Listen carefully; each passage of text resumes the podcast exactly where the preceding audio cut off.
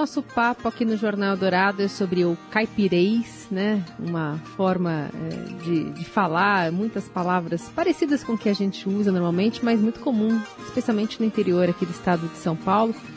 A gente vai se debruçar um pouquinho sobre esse assunto com a Lívia Carolina Baenas Barizon, que é filóloga, pesquisadora e autora de um estudo que mostra, especialmente como os idosos acabam sendo esses guardiões, né, de um, de um sotaque mais característico ali dessas cidades próximas ao Rio Tietê, que foi o foco da pesquisa da Lívia.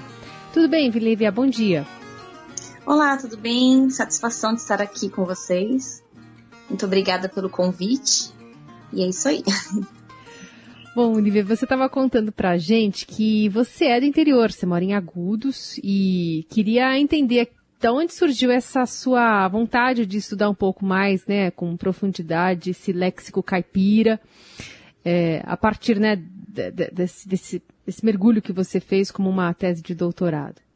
Sim, então, é, o tema da minha pesquisa foi motivado justamente por conta disso, né, que eu sou moradora do interior e quando eu procurei meu orientador lá na USP, o professor Morivaldo, eu cheguei com essa proposta, eu queria fazer alguma coisa aqui da região, né, do, do interior. E no começo iria ser sobre outro tema, sobre um, um, fator fonético, o nosso R, né, o R retrofléxico, que a gente conhece também como R caipira, o porta, porteira, portão, porco, que é bem típico nosso, né, característico daqui. Lá no Morão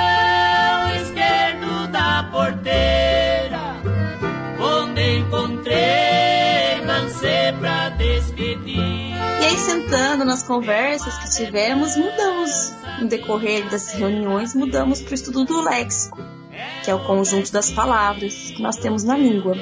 Só que estudar o léxico é muito grande, é muito abrangente. Você falar assim, uma pessoa apenas, é, acredito que é até impossível uma pessoa estudar o léxico de uma língua sozinha, né? Teria que ter um grupo imenso de linguistas, de pesquisadores para fazer um estudo mais aprofundado.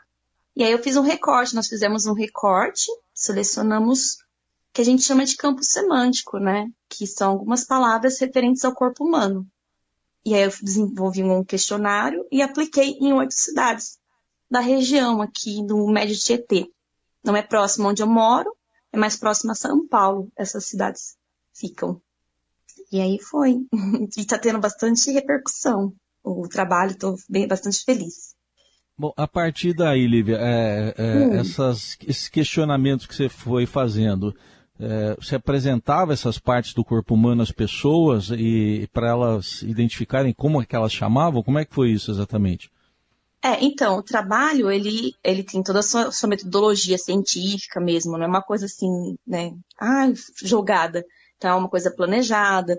Eu estive com a minha mãe, com os meus pais, com meu esposo nas cidades, me acompanharam.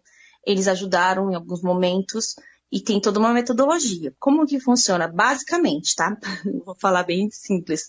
Você é, fala o conceito, então você não pode chegar para o seu entrevistado, seu informante, e falar assim: olha, como que você chama uh, corpo? Ele vai falar, ué, corpo. Então você explica o conceito e aí ele fornece a palavra, ele fornece o termo de forma assim mais natural. E aí eu falava essa parte aqui, então no meu questionário tem desenhos, tem imagens. Algumas vezes eu apontava para o meu próprio corpo, outras vezes eu usava os, uh, os desenhos, né? Do, que era suporte do questionário. E apontava essa parte aqui. Aí eles iam falando, aí eu perguntava outros termos, sabe outro jeito de dizer? Aí eles forneciam outras palavras, eu ia anotando e foram gravadas as entrevistas também. E basicamente é assim que a gente faz essa pesquisa de campo, né? Tem outras e você, como, como alguém do interior, também já tinha se deparado com essa quantidade de, de, de apelidos, enfim, de formas de chamar diferentes formas do, diferentes partes do corpo, assim? Você sabia todas? Não, não sabia todas. Inclusive, eu me surpreendi bastante, porque quando eu formei o questionário, montei, eu coloquei partes do corpo que para mim não, haveria variação, né? Por exemplo, nariz.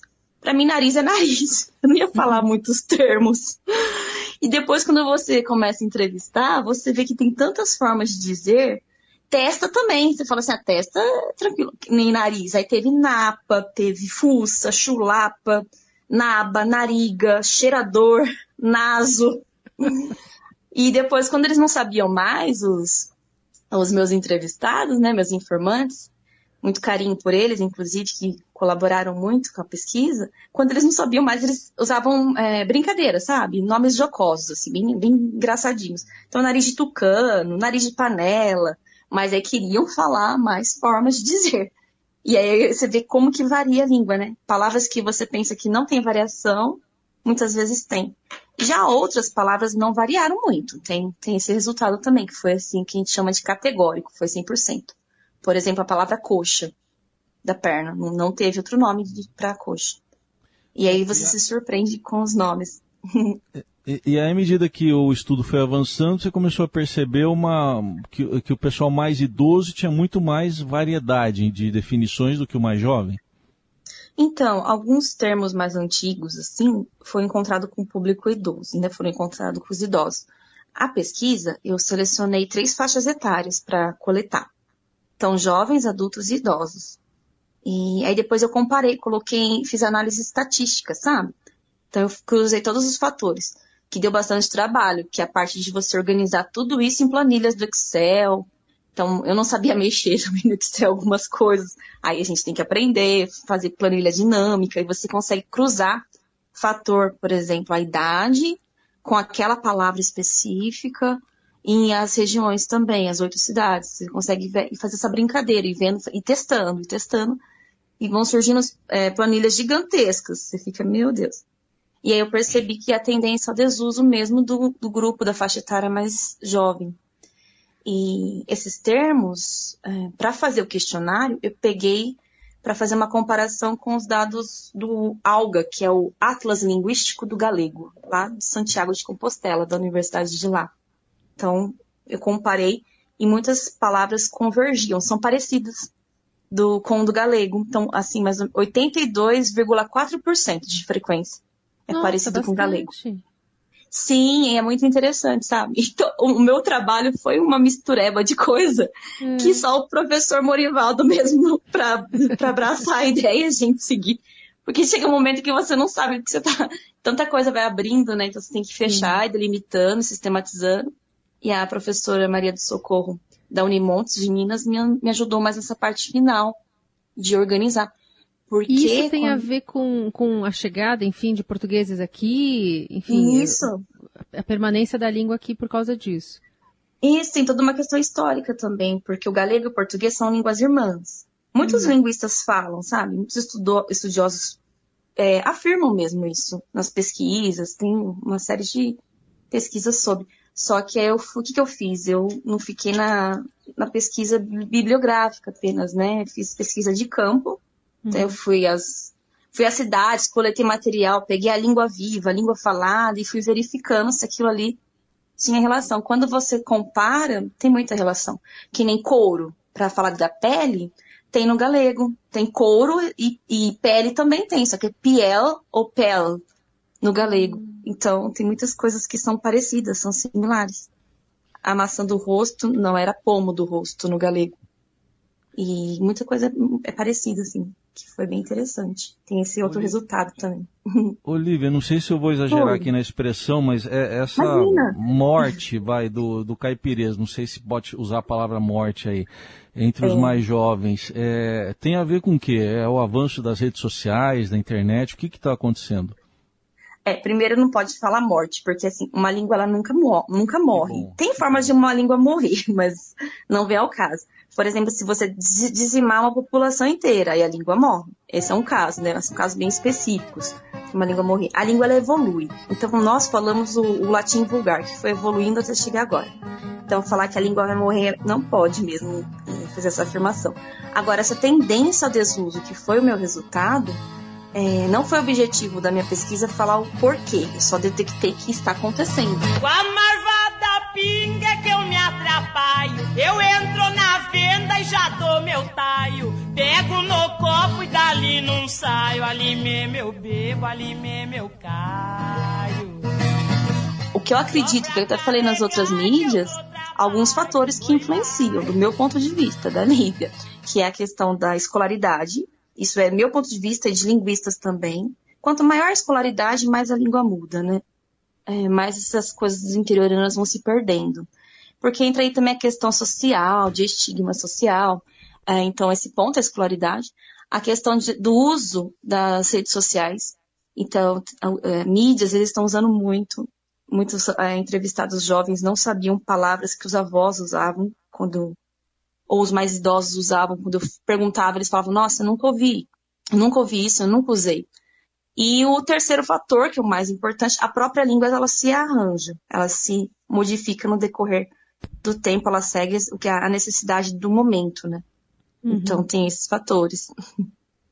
Essa questão né, da língua viva, a gente lembra de cabeça, uhum. enfim, se pesquisar, é, encontra facilidade letras de músicas, né, mais caipiras, que acabavam passando, né, de uma geração para geração alguns termos, e muitos, talvez, que cheguem até a, a gente, né, acabou uhum. é, migrando dessa cultura popular, dessa forma de, de transmissão de conhecimento, né?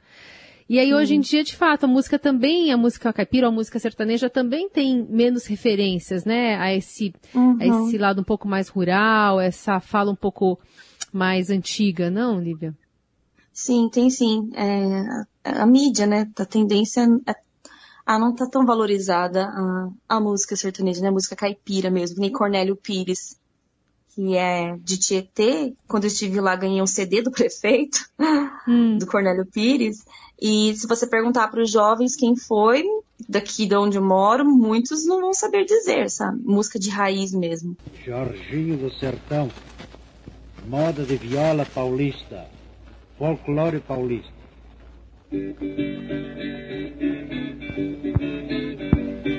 Ajudai meu companheiro, ai, ai, ai, ai.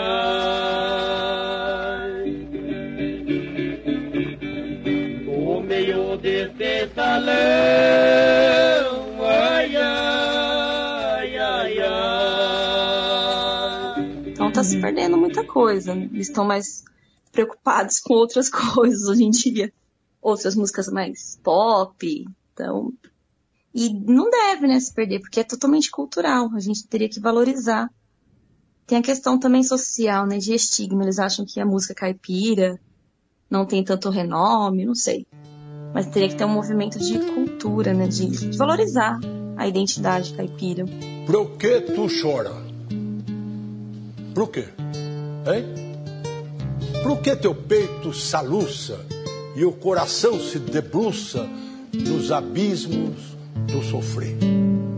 Tu pode me responder? Você falou aí em, em, partes do corpo na pesquisa. Como é que foi quando uhum. você teve que lidar com, com partes mais íntimas, digamos assim, do corpo? Como é que as pessoas reagiam? Então, é, então, imagina você chegar numa cidade que você não conhece ninguém e perguntar, é, para uma perguntar para uma pessoa se ela pode colaborar com uma pesquisa. Aô, Chico! Alô, Cláudio! Bom? Bom que é ouro. Primeiro que assim, é, a primeira cidade que eu visitei foi Piracicaba. Sempre a primeira é a mais difícil e a última é mais fácil, um trabalho de campo. E você pensa que vai ser fácil, que todo mundo vai colaborar, só que não é bem assim, né? Tem que ser muito sincero com o seu informante. Você tem que falar o tempo que vai durar. Tem que tentar explicar o que, que é. Você tem que deixar a, a pessoa muito confortável. Então, todos os momentos eu falei que não seriam divulgados os nomes, somente algumas características, por exemplo, a idade, o sexo e o local que vive, né, que mora, para a pessoa se sentir confiante. Aí que você liga o, o gravador, né, começa a gravar com o celular, já, já cria resistência também aí. Então, uhum. é, é, bem difícil, né? A parte da, dessas, dos termos íntimos, eu usei uma estratégia no início, que foi a seguinte. Quando chegava nas perguntas sobre as partes íntimas, eu, e se, se eu estivesse entrevistando um homem, eu saía, fingia que atendia o telefone, fazia alguma coisa, né? Ai, tô, vou ao banheiro, qualquer coisa, tô passando mal. Aí meu pai ou meu esposo continuavam as perguntas referentes à parte, às partes íntimas. E aí eles anotavam, né? Depois eu voltava como se fosse uma coisa assim, ah, é fruto do acaso. Não era combinado. Só que eu fui vendo no decorrer que muita coisa muda, né? Então eu entrevistei homens do começo ao fim e aí pelo estilo da conversa, o jeito ali, se o informante está bem, bem assim desenvolto, bem solto com a pessoa, Ele vai falando mesmo, ele leva na brincadeira e começa a falar. Aí um já brinca com o outro e, e flui. Foi bem, foi, foi bem essa parte. Mas é engraçado. A experiência é muito. Porque tem gente. Primeiro você tem que explicar pra pessoa que você não é louco, né? Não, e aí, pela, pela, quantidade de respostas diferentes que você encontrou, por exemplo, Fiantan eu não conhecia, não conhecia. Verdade, a Fiantan encontrei, foi mais idoso que falou Fiantan. Tem um que um idoso foi de Capivari, que disse é, 60 folhas. Ele ah não, esse daí foi de, deixa eu ver, Tietê, ele falou 60 folhas. Eu falei, gente, será que é isso? Nessa semana passada. como é que se escreve, né? pois é, eu não sei nem como escrever. Eu escrevi do jeito que ele falou, né? Grafo, uhum. né? Do jeito que a pessoa falou. Aí, semana passada na escola, uma colega que é do sul, ela falou: Nossa, Lívia, eu conheço essa palavra na minha cidade. 60 foi, fala muito, usa demais. Eu falei, verdade. Ela falou, nossa, demais. Eu falei, meu Deus, você colocou no contexto. Então, dependendo da, da região, tem bastante isso, né? Uma usa mais, outra usa menos. É muito interessante. Viuvinha também, foi uma, uma descoberta legal. Eu comentei que em Tietê todo mundo falou viuvinha, todos. Aí você vai para outra cidade, fala mais ter sol. Você vê perfeitamente essa distinção. Aí se você pergunta se conhece viuvinha, não conhece. Então é bem legal nesse ponto. Você percebeu se o caipirês está mais vivo entre homens ou entre as mulheres, ou, ou não tem muita diferença de, de gênero? Eu acho, eu acho que mais entre os homens, assim, é uma sensação que eu tive, né? Os senhores, eles têm mais a, eles têm mais o caipirês. Mas é difícil. O que seria legal é você fazer uma entrevista, um trabalho com informantes com baixa escolaridade. Aí você percebe bem. Só que hoje em dia, que a gente chama de informante ideal, sabe? Nossa área. Só que é muito difícil. Imagina se chegar numa cidade, você achar um informante que vai querer entender, é, disponibilizar o tempo para dar uma entrevista, e aí tem que enquadrar na, na faixa etária, tem que ter morado a vida inteira naquela cidade, ou pelo menos três quartos da vida naquela cidade, em especial os últimos cinco anos. Então tem todos os critérios, todos os fatores, sabe? Para você fazer uma pesquisa de campo. E aí, se fosse informante analfabeto, seria melhor. Mas aí fica a dica pro pessoal fazer, né? As próximas pesquisas. Faz uma cidade Agora, só, gente. É, melhor, né? Agora, o R é. tá garantido a sobrevivência, né? O R puxado. Sim. Sim, é, então, porque assim, o dialeto caipira, ele atua em vários níveis, tá? Não é só, o pessoal colocou na mídia dialeto caipira, parece que eu estudei o dialeto caipira inteiro, então não é. Ele atua na fonética, que são sons, esse R, porta que a gente tem, né, o caipira, o R caipira mesmo. Ele atua na morfologia, que são pedacinhos da palavra, quando cai um prefixo, ou cai um final, traba trabalhar, ao invés de falar trabalhar, trabalhar, trabalhar. Aí o LH que muda por I, o som, é fonético. Ele atua também na sintaxe mesmo, na concordância, né? Por exemplo, nós não foi, nós não fumo, é, o, a concordância, e no léxico, que são as palavras. Então, meu estudo é do léxico. Nós nascemos para cantar o que o sertanejo gosta, para aqueles que ainda vivem ou quem já viveu na roça. Somos do tempo que o saco se amarrava com imbira, o povo fica contente e feliz porque a gente é 100% caipira eu pensei, eu ia fazer estudo fonético no começo, né? E aí o Morivaldo falou, não, vamos fazer no léxico. E foi, tava certo no final. Porque quando você estuda as palavras, uma coisa que eu percebi durante a pesquisa e na semana passada, a memória afetiva que você ativa. Então, muitas pessoas vieram até mim semana passada, nossa, Lívia, que lindo o seu estudo. Essa palavra eu lembrei do meu avô veio na memória sentadinho tomando leite com meu avô e ele falando chulapa, ele falando essa palavra. Me, olha, até me arrepio a pessoa ficar emocionada, sabe? Olha só que legal. É, é muito legal mesmo. Então é a parte da língua que a gente tem que valorizar, né? Os estudos. Sim. Essa parte cultural muito forte. Eu, eu por exemplo, lendo aqui a, a, parte da sua pesquisa, cascar o bico, eu não sabia que era do interior, assim, era alguma coisa que acho que aqui em São Paulo ainda usa bastante, né, Raíssa, é, capital? Bom, é. pessoas da minha faixa etária acho que ainda falam, viu? Quem tem mais de 50 ainda fala. Eu tenho muitos amigos que é, falam casquei o bico. Casquei o bico. É da risada, né? Tirou sarro. Não é? É. Cascar o bico. Muito bom, muito bom. Essa é muito a filóloga Lívia Carolina Baenas Barizon, que é pesquisadora, é, fez uma tese mesmo, né? Debruçou é. de doutorado sobre o léxico caipira. Ela que vem das origens do dialeto caipira a partir desse português e do galego. E aqui uma conversa, né, que a gente acaba molhando um pouco, dando esse ar diferente, né? Um ar falado aqui. Então a gente ouve, por exemplo, o sotaque da Lívia que é de agudos e essas expressões que ela trouxe aqui pra gente nessa conversa para uhum. lembrar um pouquinho, né, de coisas que a gente ouvia com mais, com certeza, com mais frequência do que do que hoje em dia, né? Até por conta dessa desse vocabulário que acabou ficando muito mais próximo dos, dos mais idosos, né? Quem usou muito mais é. tempo ele também.